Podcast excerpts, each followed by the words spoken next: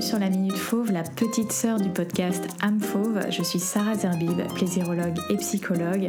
Ici, nous parlons de vie intime et charnelle, de sexualité, de plaisir, de corps, bref, toutes les clés pour t'épanouir dans ta vie intime et sentimentale, quel que soit ton âge, ta morphologie et surtout ton statut relationnel. Alors, écoute bien ce qui va suivre et surtout, abonne-toi au podcast.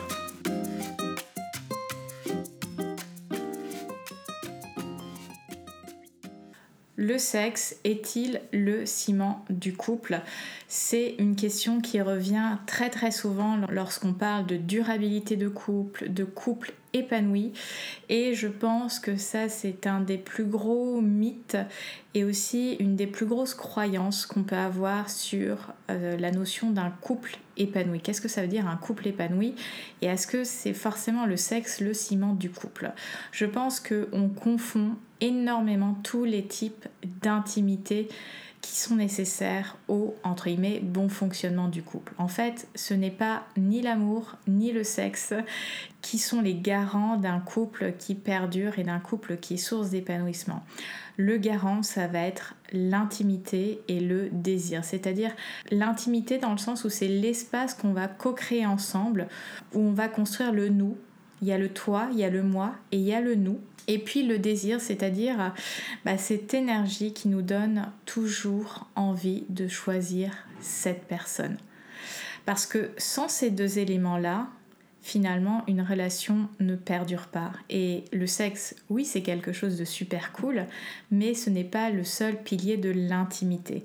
Si pour vous, le sexe est votre seul pilier d'intimité, votre vie va être très frustrante et potentiellement ennuyante. C'est-à-dire que l'intimité et le fait de connecter à l'autre va avoir besoin de passer par différents euh, terrains de jeu.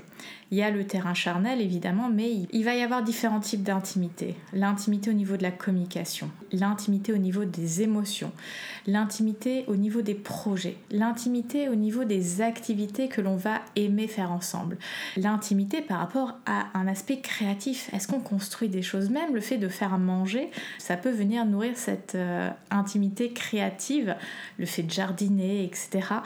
Et en fait, plus on va multiplier ces espaces d'intimité, plus on va les cultiver et plus notre relation va être épanouissante. Parce que si on fait tout reposer sur la sexualité, quand on est face à un moment dans le cycle de la libido et du désir de creux, et eh ben là, ça va être source d'énormément de frustration. Donc, pensez à cultiver d'autres domaines de l'intimité.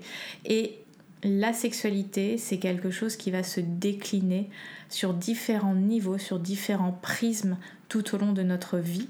Et c'est pas quelque chose qui est euh, naturel ou qui est fluide ou qui coule de source. Alors oui, il peut y avoir des moments qui sont fluides, mais fondamentalement, la sexualité, c'est quelque chose qui s'écrit et se réécrit en permanence. Donc euh, c'était le message que j'avais envie de vous faire passer que euh, ce n'est pas le sexe, le ciment du couple, c'est fondamentalement l'intimité et le désir.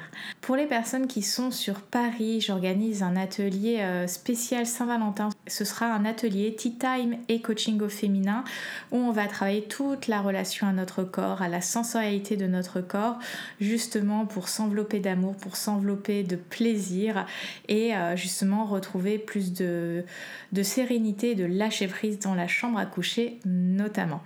Je vous mets toutes les informations dans la description de cet épisode où vous pouvez retrouver le lien euh, sur euh, tous mes réseaux sociaux. Euh, donc c'est un atelier de Saint-Valentin le dimanche 12 février. Sur ces bonnes paroles, je vous souhaite une très belle journée. Libérez vos versions fauves et surtout, rugissez de plaisir. À bientôt. Bye.